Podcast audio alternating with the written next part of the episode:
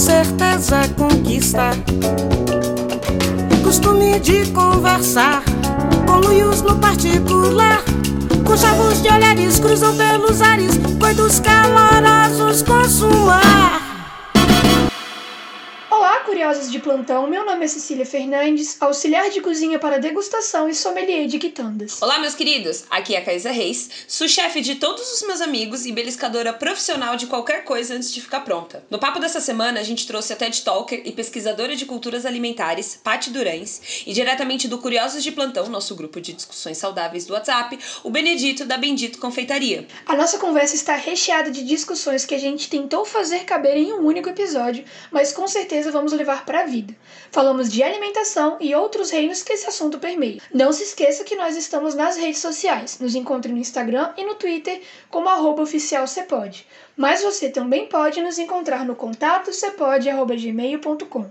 Mais informações de contato e as referências para essa conversa estão no Mundo Mágico dos Links, disponível na descrição desse episódio. E se você quiser fazer parte do nosso plano de dominação mundial e ajudar o Cepode a continuar no ar, pelo valor de um cafezinho depois do trabalho, um salgado da faculdade ou duas cocas geladinhas, uma para mim e uma para Cecília, você apoia um projeto independente e a transformação que queremos ver no mundo. Assinantes especiais ganham acesso ao grupo secreto com conteúdos extras, incluindo uma conversa extra desse episódio, eventos especiais e discussões de aquecer o coração. Acesse apoia.se barra para mais informações e venha arquitetar um futuro com conversas melhores com a gente. Mais uma vez, obrigada a todas as pessoas que estão apoiando o Cepode. O nosso caloroso obrigado de hoje vai para Michele Bastos e a Natália Facina. Duas rainhas! Muito obrigada, gente, e um ótimo episódio para todos!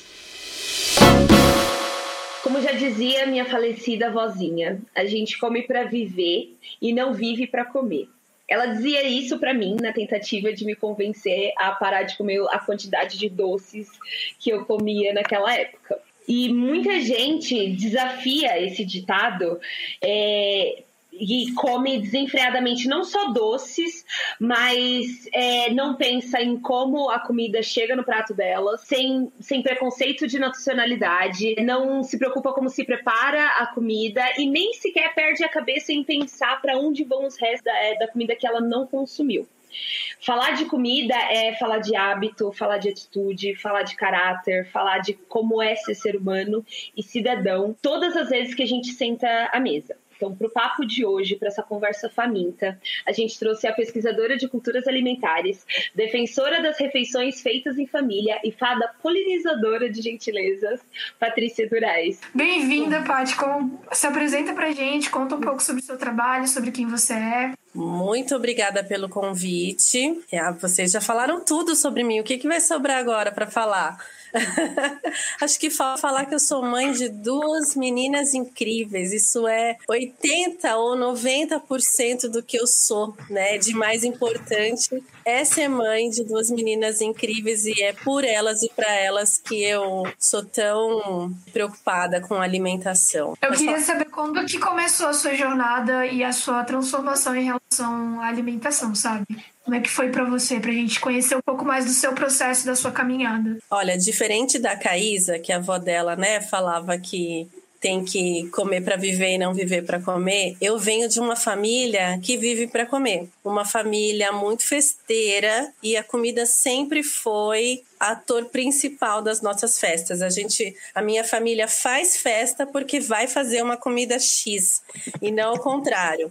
Então, eu sou hoje uma mulher que olha para trás e vê uma menina que sempre entendeu que comida era motivo de festa. Com o passar dos anos, eu fui percebendo que comida era motivo de entretenimento, porque eu já era mais adolescente, já já sabia o entender a riqueza daquelas festas e não era aquela criança que só via um monte de comida e ficava feliz. E já mais adulta, eu vim absorvendo e trazendo para o meu dia a dia o fato de que comida é um, é um ato político. Comida é meio de comunicação, a comida fala com a gente, a gente fala com o mundo através das nossas escolhas alimentares. Não é só um prato, é uma decisão política que tem ali. E cada vez mais eu tento conversar com o meu prato, eu tento entender mais sobre a comida que eu tô é, servindo para mim, para minha família, ou a comida que diferentes culturas têm no seu dia a dia, né? Então, olhar para o Brasil é uma grande riqueza, porque os hábitos alimentares eles mudam de bairro a bairro. É incrível, né? De bairro a bairro a gente consegue entender os atos políticos, né? Você vai numa vendinha é, num bairro de classe média,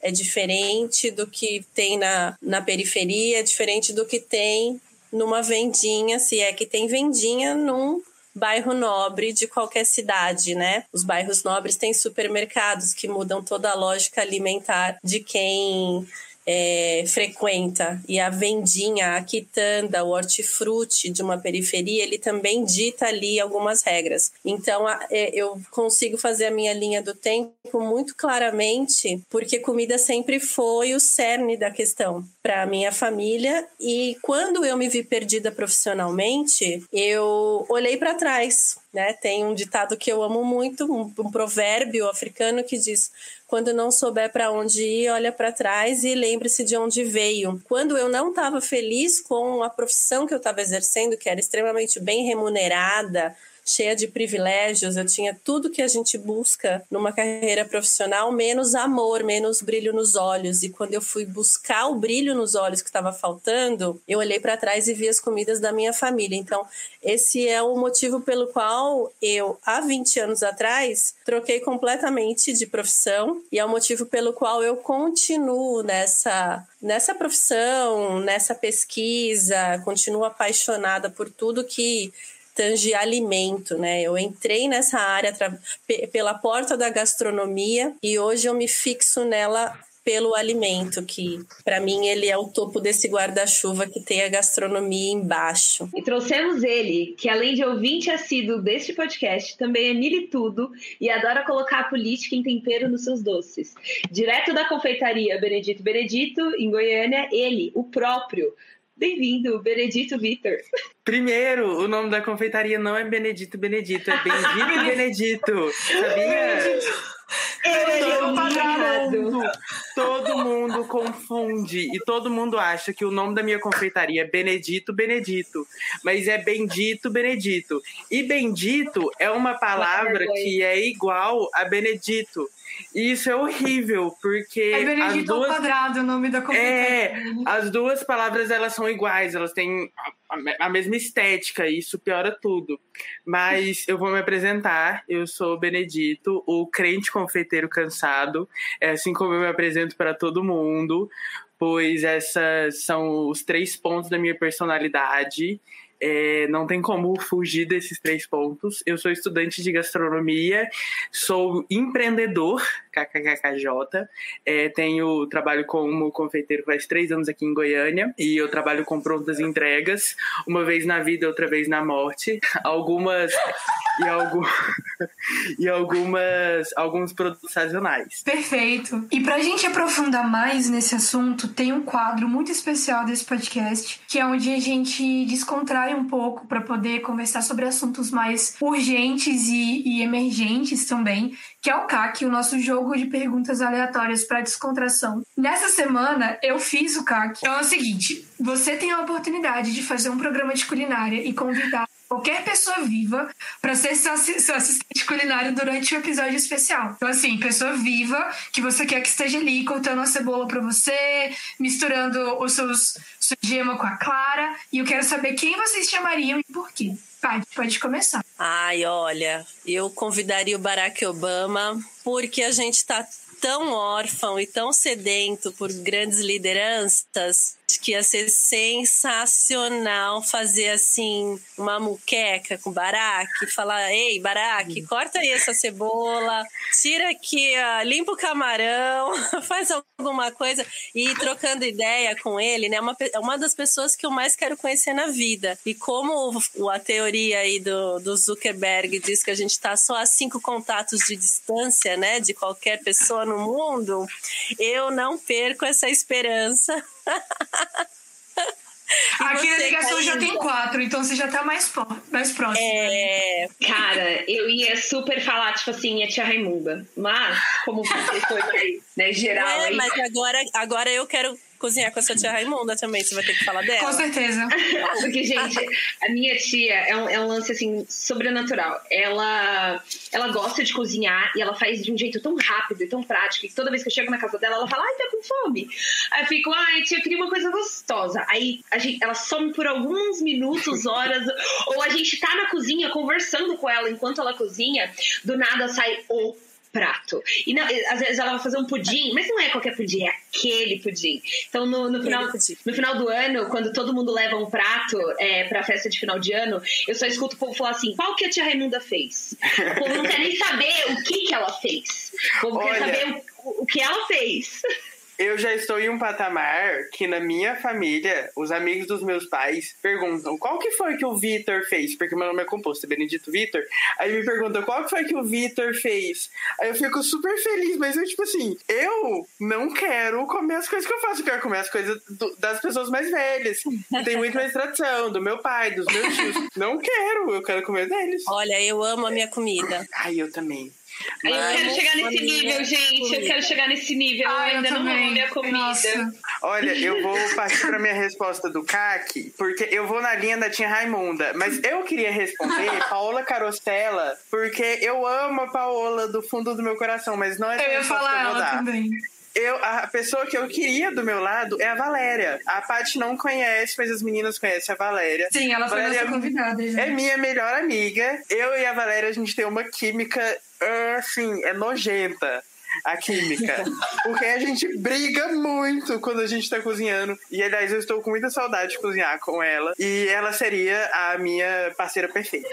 Ai, gente, Ai, não, calma, tem uma resposta.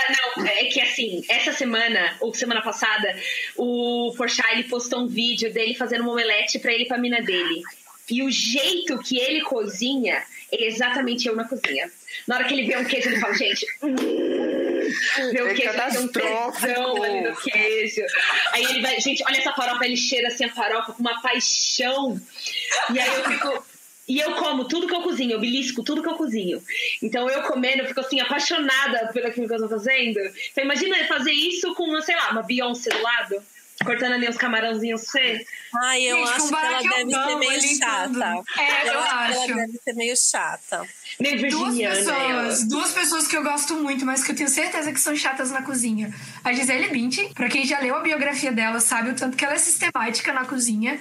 E é a Beyoncé, porque ela deve ser muito, tipo assim, é, girl boss até cozinhando. A minha resposta pro Ai, cara... gente, mas peraí, eu apanharia super dentro de uma cozinha pela Beyoncé. Eu super cozinharia Não, com com a Beyoncé pela certeza. assim, ó, cozinha Eu aí, deixaria ela quebrar o ovo na minha cara, mas assim, não é eu pararia pra Eu cozinhar com deixaria ela ela, quebrar sabe? Meu ovo.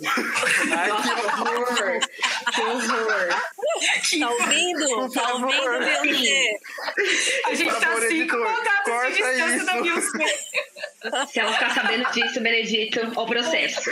Eu acho que ela é vegana. Então é É, melhor não ter ovo. É verdade, é verdade.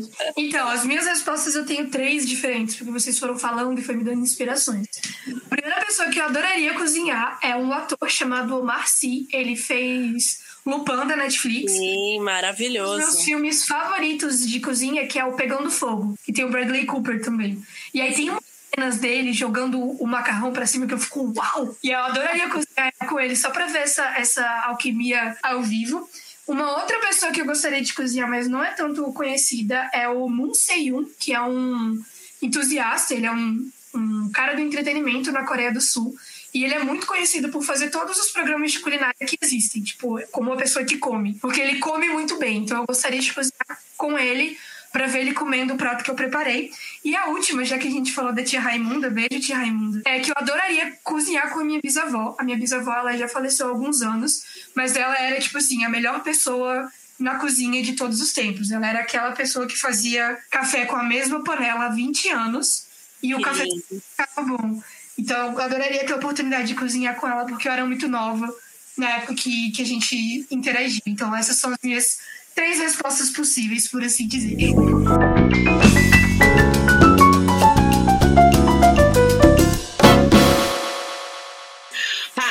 E Benedito e Cecília, muito a gente fala, né, que comida também é política, que escolher os ingredientes do, do, do, do preparo do seu alimento é um ato político.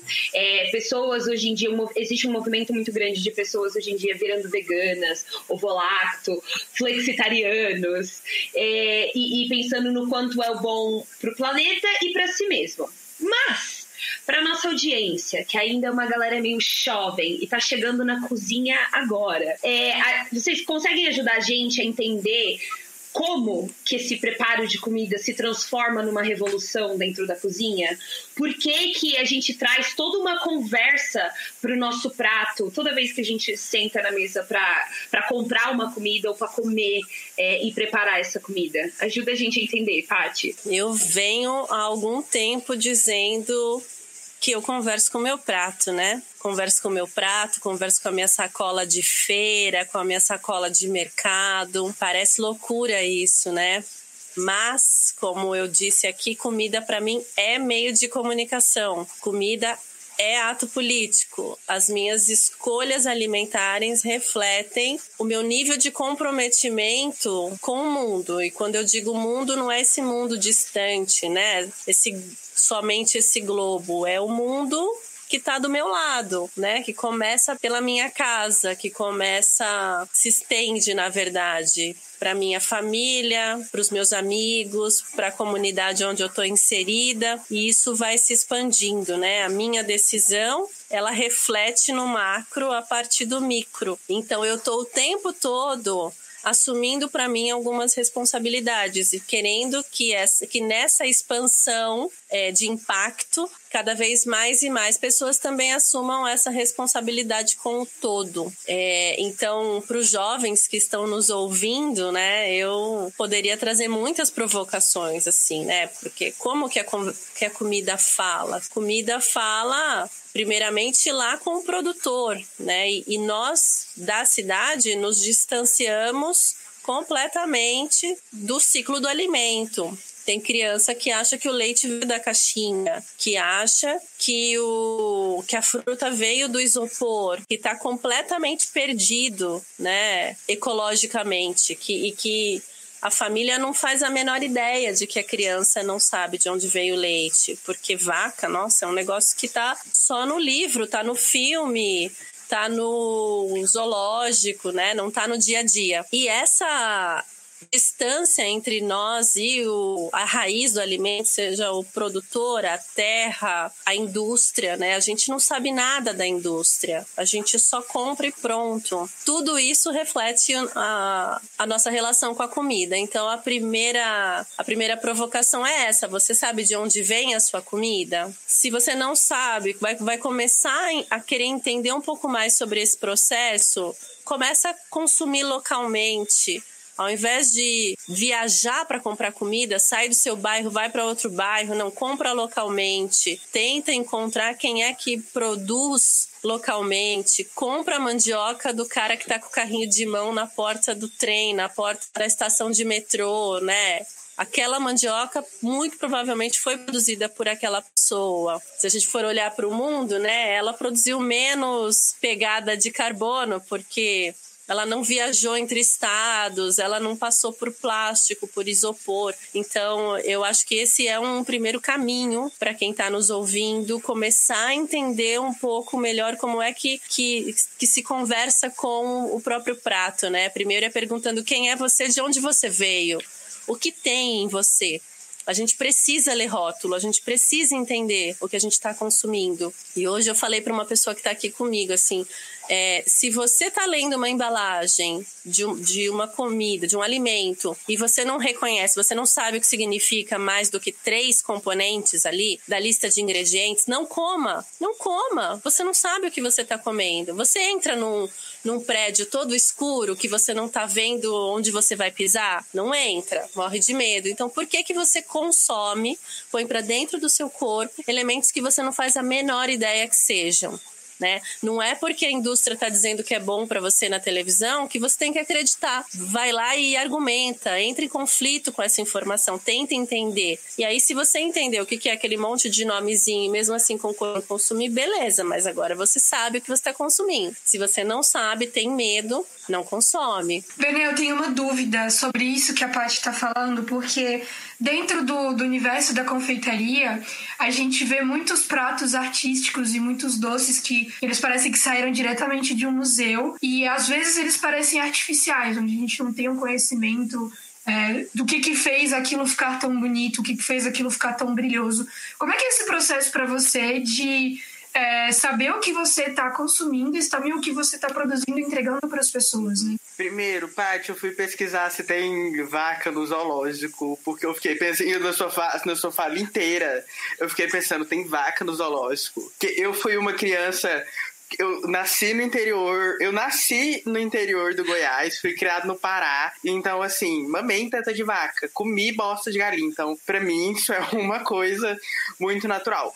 Mas dentro da confeitaria, eu sou confeiteiro, não acho que a Paty não viu, mas eu sou confeiteiro e trabalho com exclusivamente cozinha, é, uma cozinha de confeitaria sem produtos ultraprocessados. E quando a gente olha um bolo super legal, uma coisa super legal, a gente tem que entender o que, é que tem lá dentro. Assim como a gente tem que entender o que, é que tem dentro das coisas que a gente come, do nosso arroz, do nosso feijão, das nossas bolachas, etc., a gente também tem que saber o que, é que tem dentro de um bolo. A base de um bolo, a base da confeitaria francesa e americana, estadunidense, é manteiga, açúcar, farinha, leite e ovos. Ponto. Com isso, você consegue fazer mil receitas. E aí, fora disso, que vem as coisas ultraprocessadas e que vem as coisas que só servem para chamar atenção, como, por exemplo, é, é, os corantes, os acidulantes, os saborizantes, os antes e os antes. E realmente. Realçadores os realçadores, os antimofos e etc. E é tudo anti que é contra mesmo, né? E é um rolê que é super possível fazer uma confeitaria bonita, clássica, inteligente, com produtos naturais. Mas para a indústria isso não é viável, porque hoje eu aqui na minha confeitaria eu uso baunilha do Cerrado. A baunilha do Cerrado que eu uso, eu compro ela da Dona Helena, que é uma senhora de 70 anos que trabalha lá em Goiás Velho. Ela ela colhe baunilha do Cerrado duas vezes no ano e mantém em conserva essas baunilhas eu compro e uso aqui na minha confeitaria. Ela é... deixa no açúcar? Ela deixa no açúcar e é ótimo, porque fica muito bom, é muito bom mesmo. E para uma indústria grande, é, usar uma baunilha que vem de uma pessoa muito especial, que vem de um processo muito especial, não vale a pena, porque eles precisam do mesmo gosto, do mesmo sabor, da mesma quantidade, do mesmo tamanho para reproduzir em escala. Então, esse é o problema. É, se eu pudesse dar uma dica para os coleguinhas novinhos que estão escutando, novinhos assim, né? Eu também sou novo. Tudo que é muito, não presta. Tudo que, tudo que a pessoa consegue produzir em larga escala, não presta, não. Principalmente em comida. Então, abra os olhos enquanto há isso.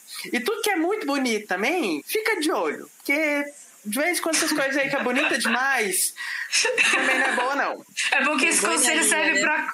É, exato, serve pra comida, serve para relacionamentos. Então, assim, aplique no Eu acho interessante essa questão que a Paty trouxe, que o Beni trouxe também, sobre a gente conversar com a nossa comida e conhecer a nossa comida. Dentro da, da, da tradição Yorubá, que ela faz parte hoje do candomblé, nas religiões de matriz africana do, do Brasil também, é, tem muito esse processo da gente pedir licença para a natureza para poder aproveitar tudo que vem dela. Então, você pede licença para ir manjar antes de entrar no mar, Você pede licença para os santos apropriados para poder fazer uma colheita, para tirar um hortelã da horta, porque você tem que honrar a natureza por estar tá te dando aquele, aquele alimento, aquele, aquela substância. No nosso cotidiano, a gente não faz isso. A gente trata como uma coisa banal, como um processo do nosso dia. Então, assim, tirar uma folha de hortelã, tirar um ramo de alecrim faz parte, estamos ali na correria, temos que fazer um almoço para poder trabalhar depois. Mas a gente parar para conversar, entender a origem, modifica muito a nossa relação com os alimentos. Eu vou trazer um exemplo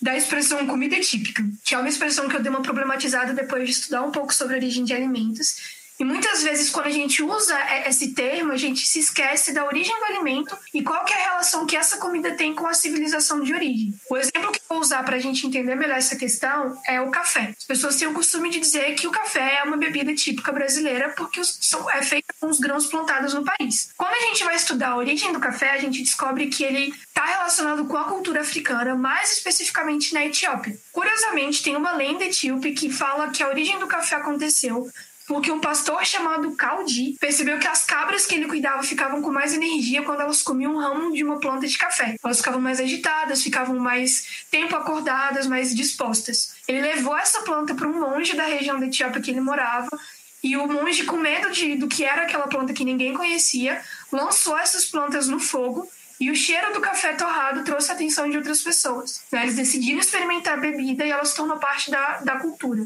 A popularização do café ela aconteceu na Arábia, ela aconteceu no Oriente Médio. Na época em que o café foi levado da África para a Arábia, o café era tido como um símbolo de status. Quem tinha café era uma pessoa rica. E geralmente o café não era utilizado como bebida de entretenimento, de energia, era usado como um remédio. Eles utilizavam com outras ervas e outras substâncias. Da Arábia Saudita para cá, aconteceram muitos processos onde o, o, o, café ele passou a, a significar outras coisas. E para quem não sabe, a maior parte dos registros e das histórias sobre a chegada do café no Brasil contam que a muda foi roubada por um barão que visitou a França e trouxe para cá, introduziu uma espécie que era totalmente estranha no território brasileiro, que ele não sabia o resultado do plantio, e se tornou, deu certo, se tornou essa coisa popular. A gente hoje toma um cafezinho depois do almoço e, e faz tudo como se fosse uma planta nossa, mas não é. Quando a gente olha esse processo, o caminho que faz parte da produção de um alimento, fica muito mais difícil chamar uma bebida que a gente tem todo dia na mesa de bebida típica ou de comida típica. Eu quero saber de vocês como é que é a relação que vocês têm com esses alimentos típicos tradicionais. Como é que é que vocês convivem, né? O, o Benelli falou sobre os alimentos sazonais e aí eu quero saber não só dentro da alimentação, mas nesse processo também de polinização, assim, de outras mentes sobre a alimentação. O que você, você me falando me lembrou muito da questão do açúcar. O açúcar a gente acha que é uma coisa muito. Todo mundo tem açúcar e tudo mais. Mas o açúcar, é, ele. Eu vou, eu vou esquecer o nome das ilhas que tinham lá no Caribe, que começou a primeira plantação de açúcar. E o açúcar aqui na época colonial, quando a gente tinha os barões a galerinha lá que manda, os brancão que manda, cada família tinha um doce específico, como por exemplo o bolo Souza Leão, é, bolo Marta, bolo Marta Rocha é, e algumas outras tortas e alguns outros bolos. E quanto mais açúcar tinha nesse, nesse confeito, mais rico era essa família, porque o açúcar era um produto caro. E é muito engraçado a gente olhar hoje como o café, como o açúcar, como o chocolate, como a baunilha, como até mesmo os ovos, eles tiveram a concepção deles transformadas. Porque antes, você comer algo, você adoçar algo com açúcar, você tomar um café, você comer um ovo, você tomar uma bebida do chocolate, porque o chocolate ele era uma bebida de um ritual de um ritual maia ou inca, não vou saber qual. Era uma coisa muito, muito, muito grande. E a gente transformou tudo isso em banal. A gente transformou todas as nossas comidas em banal, em coisas banais, em coisas tipo, peguei aqui um, uma bananinha que eu comprei na porta do supermercado e saí andando, me enchi e ponto. Acabou todo o meu relacionamento que eu preciso ter com a alimentação. O ponto de partida pra gente politizar a alimentação é a gente voltar a ter relacionamento com o nosso alimento. Se o nosso alimento for só um relacionamento de substância, ele nunca vai ser politizado. E ele nunca mais vai fazer um sentido pra gente a não ser de sustentar a gente. Gente, é, assim, foi muita informação aí que vocês é, colocaram. E, e, eu acho que nessa escala, né, de, de criar um relacionamento com o alimento, eu, nesse sentido, sou muito paulistana, gente. Eu sou piada de prédio Total, total, total. Eu acho que eu aprendi a. a, a, eu, eu entendi aquela frase, sabe? Você é o que você come, quando eu saí de São Paulo. Porque até eu sair daqui, até, sei lá, que nem eu, eu tava falando antes da gravação, eu saí daqui com 22 anos, eu comia arroz, feijão mistura. Eu não comia mais nada. Arroz, feijão, mistura, arroz, feijão, mistura. E esse aqui, eu variava na, na famosa mistura, né? Às vezes era frango, carne, mas sempre uma proteína. E, e aí eu cheguei em e Goiás. Uma proteína bem básica, né? Você não comia moela, você não comia fígado. é, você não comia. Você não comia um peixe diferente, você não comia nenhuma proteína criança? vegetal. A definição de paladar infantil. A definição de paladar infantil. Sim, de verdade. aquelas crianças que estão que, que na mesa e não podem sair da mesa enquanto não terminar de comer? Era eu. Nossa, que absurdo. Meu Deus. Eu não comia feijão, gente, eu não comia feijão. Mas e aí, para mim foi uma mudou assim, foi uma chavinha que mudou na minha cabeça quando eu entendi que literalmente você é o que você come. Porque quando eu fui para Goiás e comecei a consumir vários tipos de vegetais, vários tipos de, de temperos, é, o, o, jeito de consumir, o próprio açúcar mesmo, a quantidade de açúcar e a quantidade de sal que tem é, na, nas comidas, eu percebi essa diferença no meu corpo. Minha pele passou a ser mais hidratada. Eu tinha mais cabelo. Eu emagreci comendo mais. E isso foi o que mais me chocou. Sabe o que? Quê? Não tô entendendo. E aí eu vejo, às vezes, que parece até um caminho impossível de chegar. Quando eu vejo vocês contando essas histórias de, de entender da onde o alimento veio, é, da história do alimento. Eu fico, gente, eu nunca vou chegar nesse lugar. Porque eu acho que eu sou daquela geração, eu acho que muita gente é, do putz, cozinhar demora muito. Putz, é, cozinhar é, dá muito trabalho. É, e, e, esses mitos eu fui quebrando aos poucos, com certeza, mas eu acho, eu acho que eu ainda não tô lá. Eu tô me sentindo assim, meu Deus, que difícil que é criar esse relacionamento, sabe? Quando um lado da relação ficou ignorando o outro 20 anos. Só comprou e não quis saber de onde aquilo veio, sabe? Então, é, eu, eu acho que eu faço parte aí de um grupo que, sendo comida típica ou não, é, a gente não pensa real de onde aquilo, aquilo veio, sabe? E se não fosse pela minha mudança de cidade, eu não sei se esse relacionamento sequer existiria. Então, fica aí mais uma pergunta aí no ar, né? Tipo, será que a gente vai ter que sair de casa para entender esse relacionamento com a comida? Ou só quando o corpo cobrar, né? Quando bater aquela gastrite, quando você a, a desenvolver intolerância a lactose. Putz, será que para acordar todo mundo da importância que é o alimento, vai ter que bater na, na, na porta do estômago? Tenho vários apontamentos para fazer aí diante disso tudo, né? Assim, esse caminho é tão difícil porque ele foi limitado lá na primeira infância, né? Então, se lá na primeira infância a gente já sofre um apartheid, né? Porque a informação não é dada para as crianças, come-se merenda escolar que de baixíssimo teor nutricional e dali, dali de pequenininho, né? Até você chegar na maturidade, muita coisa acontece. Então, se a gente resolve lá no comecinho da fila, com as crianças. Uma criança que comeu bem na primeira infância, ela vira um adulto que tem mais livre arbítrio para decidir o que ele vai comer. Talvez ele não queira comer melhor, né?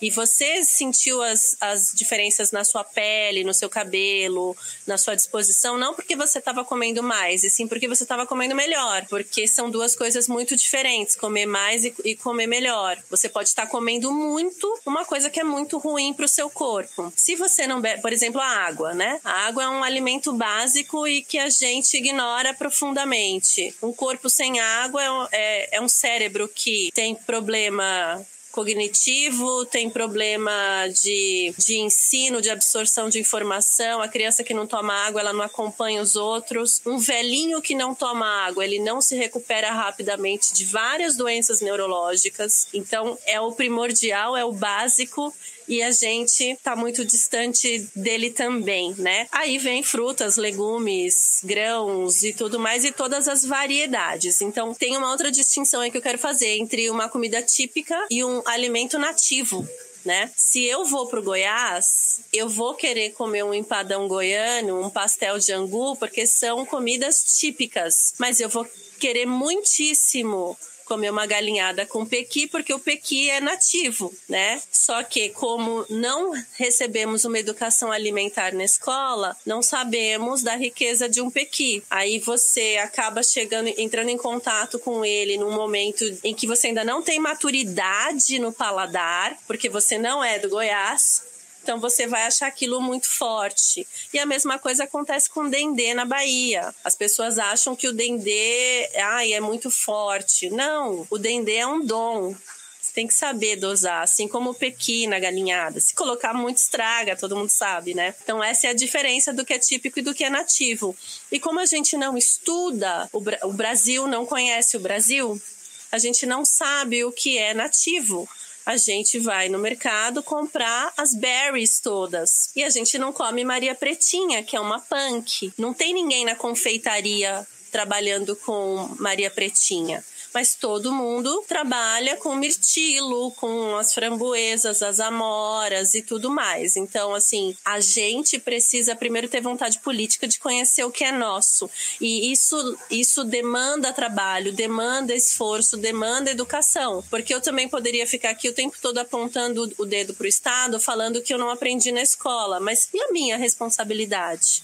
Né? Eu também tenho que ir atrás inform da informação. Então, Cecília, é muito legal que você foi estudar sobre o café. E assim como o café, a gente tem mais assim uma infinidade de insumos que não são nossos. O quiabo é um deles, que é extremamente utilizado, mas que ele veio com os escravos e daí vai seguindo, né? Milhares de outros e tem tanto alimento que a gente não sabe que é nosso, é nosso, é extremamente rico em sabor, em capacidade de entrega de uma finalização de um prato ou de um doce e que a gente não usa por desconhecimento, né? Então, assim, ir atrás da informação é primordial, é super importante. Tem que ir. Eu acho que esse ponto que você trouxe desse dever cívico, quase, né? O praticamente que a gente tem de ter interesse eu acho que quando Sim. a gente fala sobre a importância do cidadão ter interesse no que faz parte da vida dele e como isso está tão ligado com a transformação social, porque não é só interesse no seu alimento, é você ter interesse nas políticas públicas que existem para alimentação ao seu redor, nas políticas públicas de educação. Cobrar, né?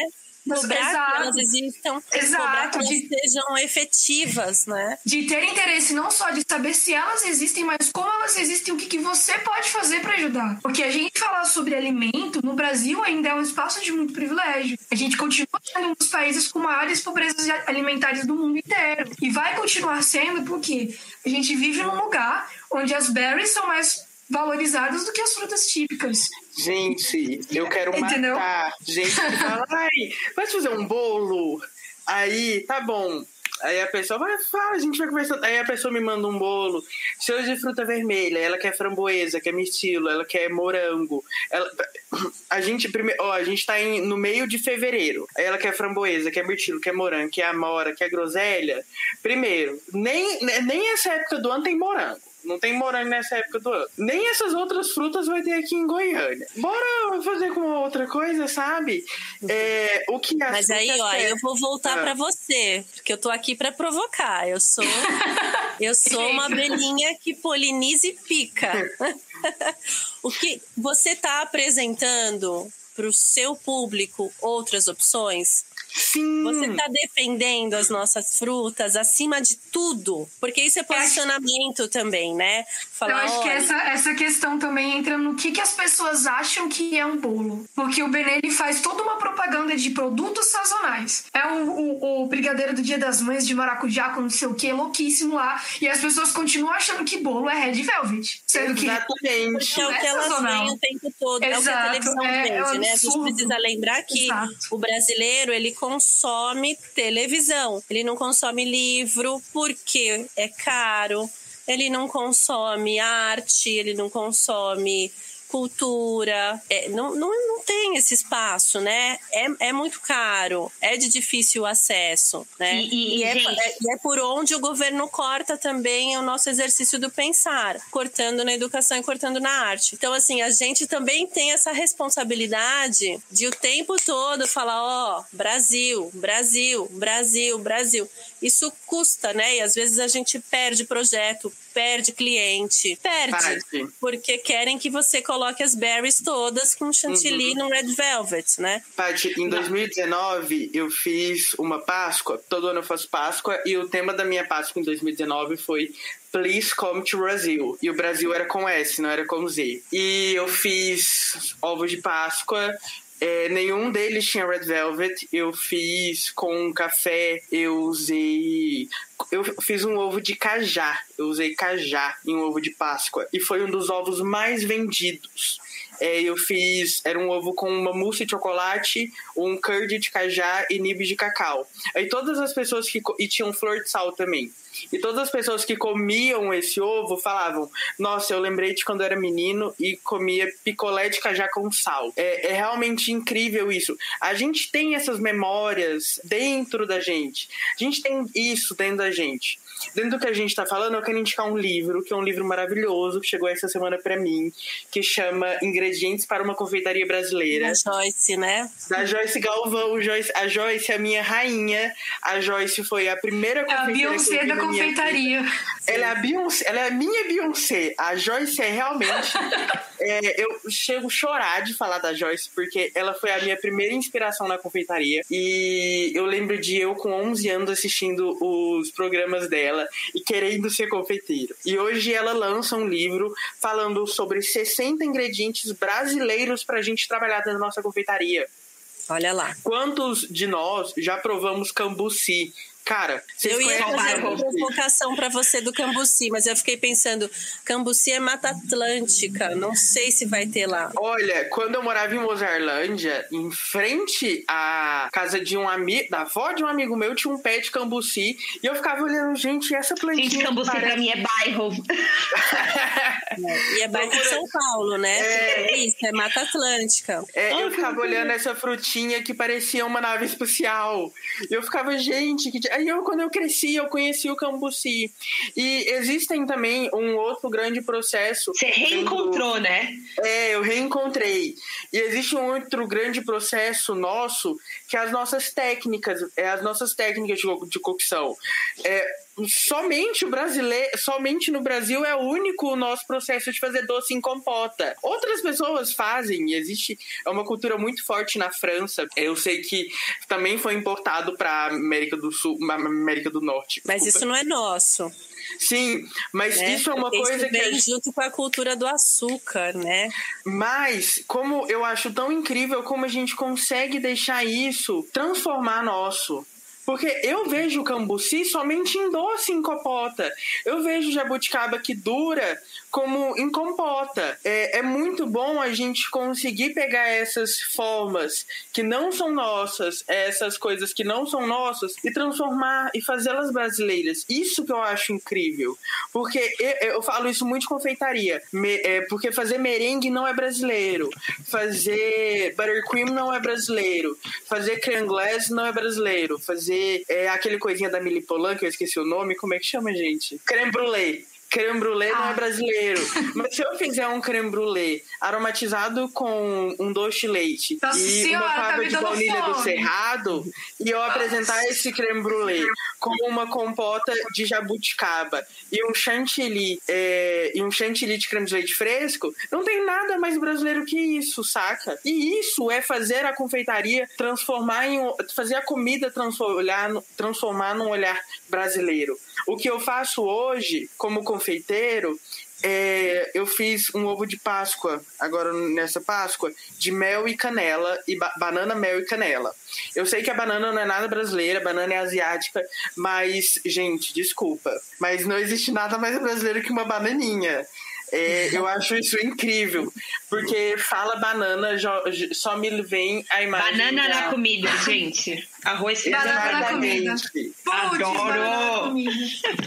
E só, e só me lembra a Carmen Miranda. Miranda. E pra mim, isso é isso foi uma isso foi uma forma falha, mas foi uma forma de apresentar o Brasil. Então eu fiz é, era, era foi muito legal eu fazer um ovo que tinha mel, banana e canela e as pessoas provarem, comerem e lembrarem das suas emoções. Porque eu vejo muitos confeiteiros como a Joyce Galvão, como o Rodrigo Oliveira, como muita galera massa que faz uma confeitaria brasileira massa, mas é só pra quem consegue pagar 60 reais, 70 reais um prato de sobremesa.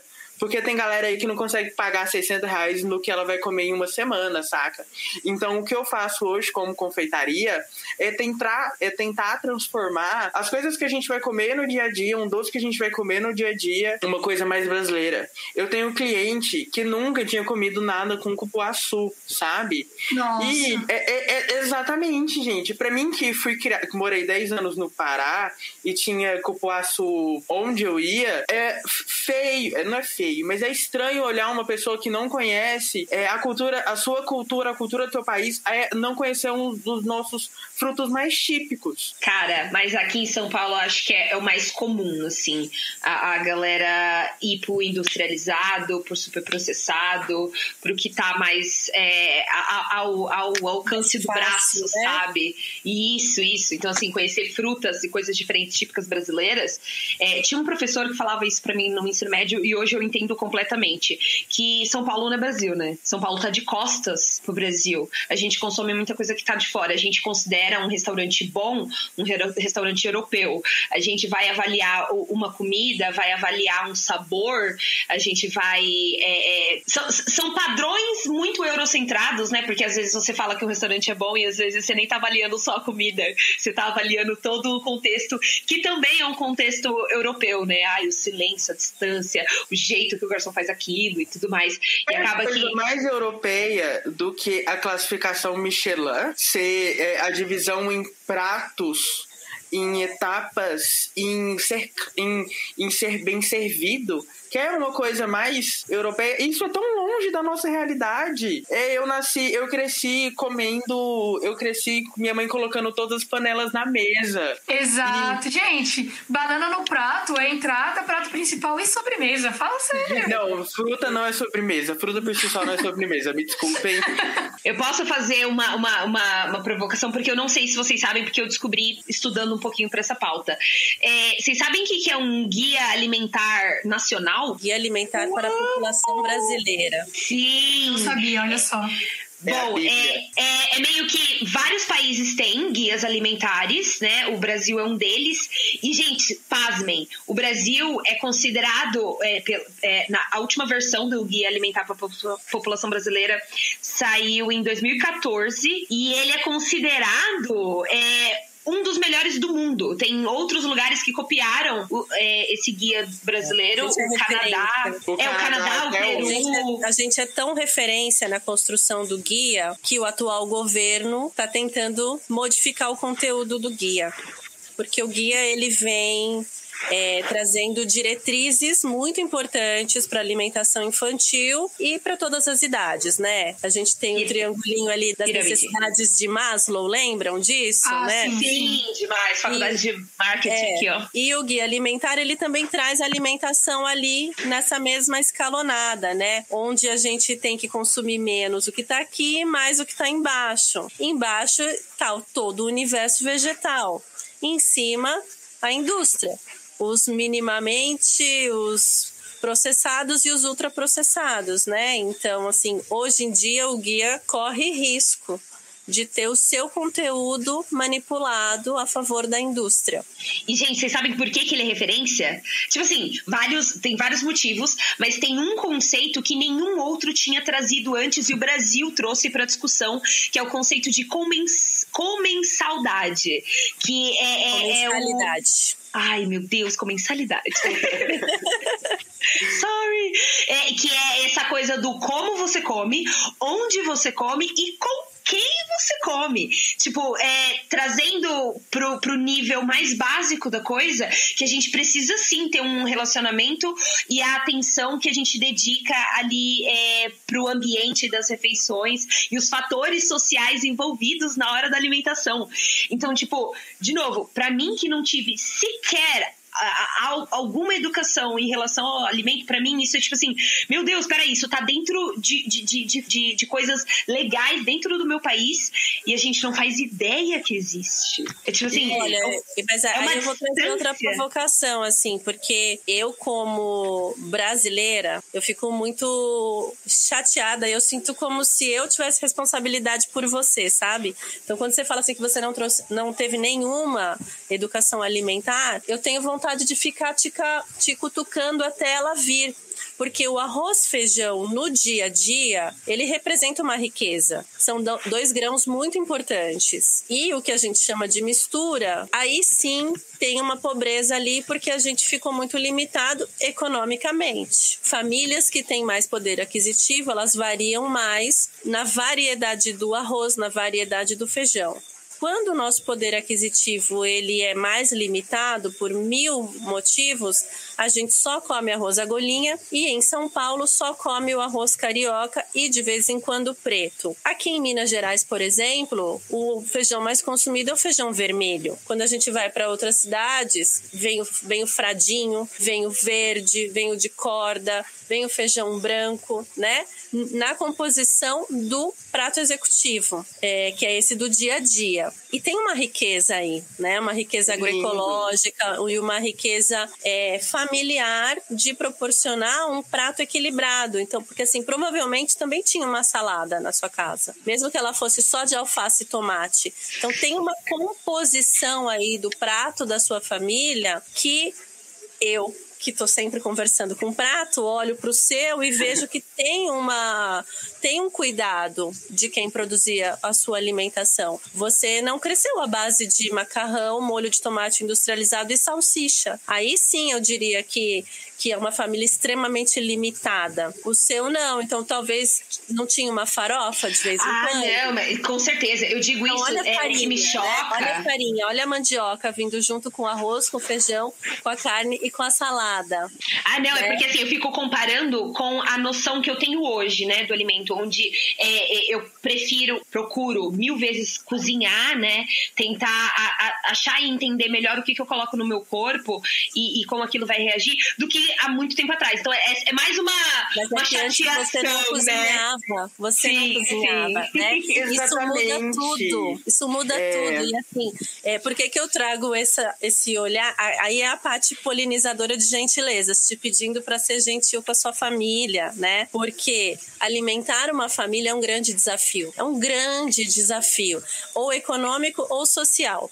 Então, eu quando sou convidada para algum trabalho, por exemplo, em comunidades bastante periféricas, bastante carentes, eu tenho muito medo de não chegar lá com um discurso elitista, porque ele sai muito fácil da minha boca. Só que eu não posso virar para uma mãe de família que tem três filhos, que leva duas horas para ir ao trabalho, mais duas horas para voltar e ainda tem que alimentar a família. Eu não posso falar para ela que salsicha não é alimento. Quem sou eu para falar isso para ela, né? Um, porque é o que ela consegue comprar, dois, porque é o que está fácil, porque no caminho, né? Aí quando a gente vai estudar sobre nutricídio, que aí é motivo para um outro podcast, que a gente vai entender os desertos e os pântanos alimentares. No caminho dessa mãe de família, um macarrão instantâneo, ele é muito mais barato do que um quilo de batata, ele é muito mais barato do que um abacaxi, ele é mais barato do que várias, vários outros alimentos frescos em natura que eu quero que ela consuma. Só que ou não tem ou tá muito caro. Maria, não compra o molho industrializado. Faça seu molho, é tão fácil. É só tomate, cebola, alho e louro, sal e pimenta do reino. Aí você já tem um molho riquíssimo. Mas a Maria não tem tempo para ficar uma hora fazendo molho de tomate porque a Paty tá falando que é mais saudável. Ela, ela tá cansada e ela ainda tem a responsa de alimentar a família dela. Então, o meu olhar tende a sempre olhar para essas questões familiares, da alimentação familiar, de quem não nasceu em berço esplêndido, com bastante gentileza. E eu, uhum. e eu deixo aqui esse convite também para que você olhe lá para trás e busque os elementos gentis e de preocupação e de riqueza né, para todo mundo dentro de, das suas casas. Ali já tinha muita muita preocupação dentro das possibilidades e dos conhecimentos, né? Porque há alguns anos atrás a gente ainda vivia a ascensão da revolução industrial. Então, o leite moça ele é o que ele é hoje porque há 30, 40 anos atrás ele representava a ascensão social. Ei, mãe de família, tô aqui para facilitar a sua vida. Trouxe para você um, um produto de qualidade com uma estética bonita, que se você tem, você teoricamente tá na, na, mesma, no mesmo ponto que aquela mulher rica do prédio ao lado, porque tem leite condensado no armário dela. Então você também tem o direito de ter. Imagina ficar na boca do fogão ali virando um leite com açúcar. Olha aqui. Então são tantas coisas, né, que, que permeiam é, essas escolhas familiares da alimentação que a gente precisa olhar para elas com um olhar provocativo de mudança e de revolução, mas também de de localizar essas pequenas gentilezas. A Paty fala, a gente deveria deixar ela falando e a gente passa por cinco minutos refletindo sobre o que ela tá falando. Eu tô encantada. Meu Deus. Essa é a intenção pros ouvintes e pra gente também. Vocês é. pausem. Quando a Paty termina de falar, tu pausa. Aí pausa, olha a, a, a, a louça que você tá lavando ou a faxina que você tá fazendo e, e, e pensa sobre e olha isso. com gentileza, porque se tem louça, olha com gentileza, tinha comida. Você comeu. Exatamente. E é engraçado como o sistema ele promove pra gente uma compensação de recurso, porque se tornou muito mais importante porque a gente foi obrigado a sair de casa três horas, ficar três horas para ir para o trabalho e três horas para sair do trabalho e chegar em casa e foi tirado da gente um tempo que é importante. E é nesse momento, Paty, que eu acho que a gente tem que ser inteligente e que a gente pode instruir também as pessoas num processo, nesse processo da alimentação. Porque é o seguinte, em vez de usar um molho de tomate pronto, por que não usar um extrato de tomate, que é um, que é um produto processado e não ultraprocessado? Vou até colocar a diferença dos três pontos aqui. Existem produtos naturais, processados e ultraprocessados. Os naturais é um tomate. O processado. E minimamente é que... processado também. Ah, é. E o minimamente processado. O natural é um tomate, o minimamente processado é o. Acho que o tomate em. O tomate pelado. Tomate pelado. Ele é minimamente processado. E o extrato. É porque ele tem tomate e, e água e cloreto. E o processado, ele passou por um processo de cocção, no caso, o extrato de tomate, para quem não sabe, é um sucão de tomate reduzido e um molho de tomate que é um ultraprocessado. E lá ele tem uma cebola de eu não sei onde veio, um alho que também não sei de onde veio e uns pauzinhos de piripirim, piripirim, talvez tenha até Césio 137 aí no meio e você não tá sabendo. Então, por que é isso é pior, eu... né? Ele tem as doses minimamente aceitáveis de pelo de rato. Exatamente! É, é, existem, eu... as, as, existem as doses minimamente aceitáveis de pelo de rato no molho de tomate. Isso e é não absurdo, só no né? molho de tomate. Ratatouille ao vivo. É... Gente, eu tô me sentindo Caramba, meio mal, porque assim, eu não Cecília, sabia várias dessas coisas. Essa sua pontuação do Ratatouille foi perfeita. Eu fiz farmácia por um ano na UFG e eu lembro da gente passar por um laboratório de análises alimentares e a gente vê, porque pode ter, tipo assim, é, se eu não me engano, pode ter um oitavo de barata na sua barra de chocolate de um quilo, saca? Um oitavo de uma barata em um quilo de chocolate. É realmente. que medida específica. Ai, que pesadelo. É realmente uma coisa muito específica. E como a gente tá refém disso, como a gente é realmente ir contra o sistema político e fora disso. E infelizmente ir contra o sistema político é caro.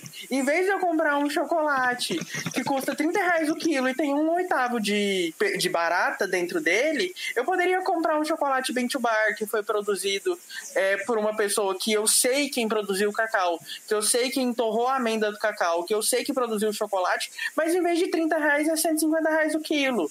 Então, e hoje, infelizmente, ser politizado conta caro. Então a gente tem que entender quais são as atitudes práticas do nosso dia a dia que a gente pode, pode é, politizar. Como, por exemplo, sábado das 7 às 11 horas da manhã, aqui no Mercado da 74, tem feira orgânica. Gente, é maravilhoso nessa feira. Uma dica, vão 7 horas da manhã, porque é incrível ver a galera montando as coisas. Porque você senta, você conversa com a galera que planta, e aí você vê, olha, hoje é, eu não tenho alface, mas eu tenho uma rúcula que foi plantada. Eu tenho almeirão, eu tenho mostarda, eu tenho N outras possibilidades. Tem uma banca lá na feira que eles vendem um pack com 20 tipos de folhas diferentes. É super legal você comprar todas essas folhas, que é super barato, e você vai comendo durante a semana vários tipos de salada diferente, porque você vai descobrindo as folhas. E é. a, gente, a gente tá num rolê tão pobre, não pobre financeiramente, mas tão pobre culturalmente, tão raso, que a nossa salada hoje é só alface e tomate. Exatamente. Precisa entender que quando a gente é, favorece, as, a gente fortalece as monoculturas, a gente prejudica o solo, né? O solo precisa poder receber nutrientes de outras folhas, mas se a gente só quer alface, a gente não deixa o produtor orgânico também plantar mostarda entre os alfaces, porque a terra precisa dos nutrientes da, da mostarda, do almeirão. Então, é, isso é lição de casa, né? Isso é Com é lição certeza. de casa, assim, é, trazer variedade para a mesa e, e frequentar as feiras de produtos agroecológicos. E por falar em lição de casa, para a gente se encaminhar para a conclusão, a gente gosta de deixar para os nossos ouvintes uma indicação cultural seja de livro, série, documentário, atividade, página no Wikipedia, o que for enriquecer a trajetória dos nossos ouvintes. E eu gostaria de saber então, Benê, o que, que você pode me indicar? Eu sou o louco do podcast. Eu não passo um dia sem escutar um podcast. Eu acho que eu vou até abrir no meu Spotify aqui para ver se tem algum. Mas de cara, eu vou indicar para vocês o podcast Prato Fundo. Ele é maravilhoso. Ele, eu não vou lembrar de quem é a produtora do Prato Fundo, mas não, não é Prato Fundo, é Prato Cheio. Me desculpem, é Prato Cheio. E eles estão agora fazendo uma última, uma temporada sobre é, Alimentação e Poder, que está maravilhosa, está realmente incrível. E eu quero indicar também é, o trabalho de um primo meu que é doutorando em História na USP, que é o Comer História, que é um Instagram e um canal no YouTube, que eles falam um pouco sobre a história da nossa alimentação. Porque eu acho que todo o processo a gente entender o que a gente faz é entender de onde vem, é entender pelo que passou, é entender toda, toda a história. Então, eu acho que é, são essas as minhas duas pontuações. Perfeito. Paty, e você, o que, que você pode indicar? Olha, como, como o Benê trouxe aqui duas bibliografias importantes, e aí fica a dica de vai ver quem essas pessoas seguem e sai seguindo também e lendo as referências das referências do Benê, que são muito boas, eu vou recomendar que converse com os produtores, vai na feira e bate papo com o produtor, pergunta o que é aquilo, qual é a época do ano que produz, quais são as dificuldades dele, é, onde tem outras feiras, tenta rastrear a comida da sua casa tenta comprar o, o, mais local possível, né? Esse movimento do locavorismo, que é diminuir a quilometragem entre o alimento e o seu prato, eu acho que é muito importante. Aí vai falar, ai, Paty, mas não tem ninguém produzindo nada no meu bairro. Será que não mesmo? Você já foi atrás? Você já pesquisou? Pergunta na feira, né? Tenta encontrar aí os produtores orgânicos e agroecológicos, que tem uma diferença aí entre os dois é, fortaleça a agricultura familiar. E aí não tem como não citar Ailton Krenak aqui, né? Porque ele vem gritando pra gente que não tem preservação das próximas gerações se a gente não cuidar dos recursos naturais, né? É, então, vocês são mais jovens que eu, cheios de planos e sonhos e com um futuro riquíssimo pela frente. Então, assim, cuidem hoje, porque senão é, realmente vai amanhã não vai amanhã. ter, né? Quando eu tinha 15 anos e diziam, ai, vai acabar a água, parecia tão distante. Hoje está tão mais próximo disso, né? E a pandemia, ela é um reflexo da nossa má alimentação no mundo, né? Ela é um reflexo. Então, assim, o futuro das próximas gerações, ele reside num consumo vegetal. E quem está falando isso é uma comedora de proteína animal em pequena escala, mas sim, eu consumo. É, o meu corpo sente falta, o meu corpo pede, então eu faço várias temporadas aí quase vegetariana 100%, mas aí o meu corpo pede e eu tenho eu, eu amo o meu prato assim como eu amo o meu corpo e a minha relação ela tem esse equilíbrio pouquinho de droga, um pouquinho de salada. Então, quando eu preciso de um doce, eu dou pro meu corpo. Quando eu preciso de bebida alcoólica, eu também dou. Eu entendo que a minha sanidade mental, ela perpassa pelo açúcar, pelo álcool, pela proteína animal, assim como ela passa pela atividade física, pela leitura. É, eu sou uma mulher de 45 anos que tem tudo muito equilibrado. Adoro, adoro essa cara. A cara de choque. de choque. eu tenho filha de 20, ela é da idade né? da minha mãe. Você é da, da idade da minha mãe. Olha lá, Deus. mãe maravilhosa. Sim, você e é isso, você falam, tipo, As pessoas falam, ai, Tati, como é que você faz? Assim, eu, eu faço tudo. Primeiro que eu faço Exato, tudo. Eu não tô aqui para cagar regra no meu corpo, na minha vida, no meu prazer e o prazer e a alimentação estão intrinsecamente com relacionados, certeza. né? Então, assim, uma coisa caminha junto com a outra. Eu, go eu falo que eu gosto da minha comida, porque a minha comida me, me dá orgasmos. Eu tenho orgasmos com a minha comida. Hoje eu fiz um angu de fubá com um ragu de carne de panela, aquela carne que, que a gente vai no ping e frita. Bota uhum. água, deixa ela baixar. Bota água, deixa ela baixar. Que, que aliás, isso é técnica, é técnica brasileira. As universidades faculdades de gastronomia precisam ensinar técnica brasileira, porque a gente tem. Não é para ficar só aprendendo técnica francesa, corte. Ai, corte eu... julienne, corte não sei o quê. Sabe cortar couve aqui, ó? Isso é técnica. eu não aprendi isso na faculdade.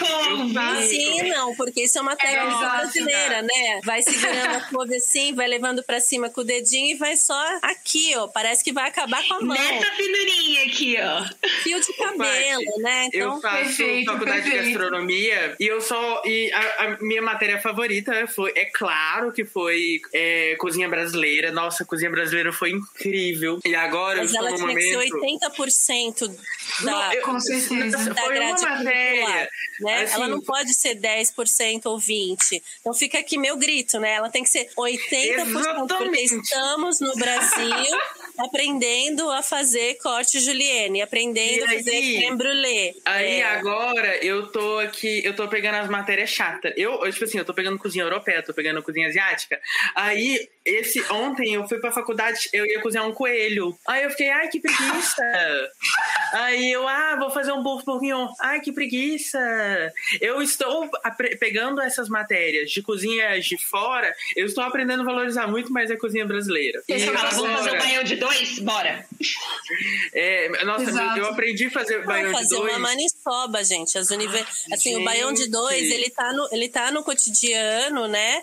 E ele tem aí uma raiz tropeira que é uma raiz Sim. bandeirante, que é uma raiz que ela é eurocêntrica. Mas fazer uma maniçoba é uma técnica indígena. Se não souber fazer, quem come morre. As universidades não ensinam a fazer maniçoba. mesmo. Tucupi, com tacacá. Então, assim, fica aqui é... esse pedido, né? Eu vou dar uma dica para todos vocês que do sábado de manhã, vocês peguem, coloquem uma roupa que vocês gostam. Coloque, arrume uma playlist boa, divertida. Vá Vai no centro da sua cidade. Vá no centro da sua cidade olhe todos os monumentos da sua cidade, os monumentos centrais, e vá no mercado central da sua cidade e entenda o que a sua região come. Ano passado, no começo desse ano, eu fui para Altamira, no Pará. Meus pais são paraenses, mas eu nunca tinha ido pro norte do norte. E eu passei uma manhã inteira no mercado municipal de Altamira e não foi em Altamira, foi em Santarém, me desculpem. É, e foi maravilhoso. Descobri que eles comem, é, que eles têm um feijão muito específico, um feijão chamado Santarém. É, descobri Ai, que, que, eles comem maniçoba, descobrirem é, a forma que eles tomam açaí. Por, e também, se você. E uma dica para vocês: se vocês têm curiosidade para entender um pouco de cozinha é, brasileira e política, estude a cozinha nord, é, nortista, principalmente do Amazonas, Pará e etc. Porque a cozinha indígena é, e a cozinha desses estados é um exemplo de, de luta pós-colonial. Até hoje, okay. a gente continuar é, o Pará inteiro e o Amazonas inteiro continuar comendo maniçoba, comendo é, vatapá, comendo tucupi e tacacá, é um exemplo de que, é, graças a Deus, eu sou muito grato por isso, de que a entre aspas, modernidade não chegou lá. Eu vou interromper assim vocês, porque tem tanta conversa, tem tanto assunto, que é, é outro episódio falar da comida é, indígena, é outro episódio falar de nutricídio que você mencionou, é, é, é, outro episódio falar da importância da, da variedade no nosso dia a dia. É, queria muito falar sobre tudo, gente, mas essa conversa não vai acabar por aqui, ela vai continuar nas nossas redes sociais. E eu queria saber, Paty, onde as pessoas podem te encontrar nas redes sociais? Tô super acessível, você percebeu, né? É só mandar mensagem que eu respondo, podendo somar de alguma forma, eu, eu tô sempre disponível. O meu Instagram é pati com dois T's e Y ponto Durães, D-U-R-A-E-S. Top. e você, e você Benê? Gente, me sigam mais no Twitter, porque no Twitter eu converso um pouco mais sobre tudo, que é Benedito Vitor underline. Pode procurar Benedito Vitor, que só tem eu. E também sigam é, o minha página de empre empreendedor KKKJ, que é o Bendito, Benedito, underline também.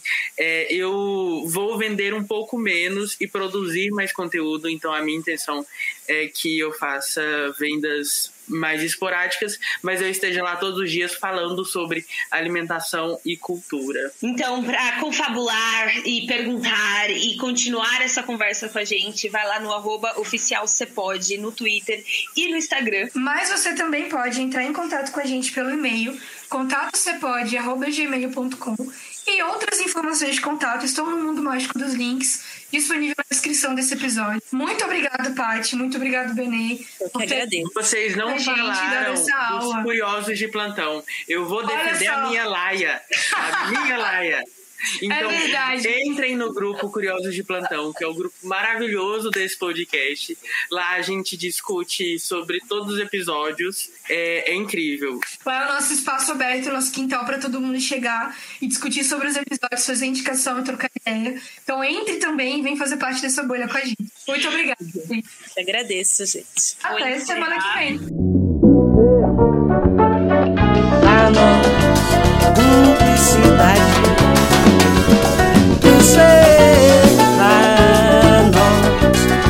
Publicidade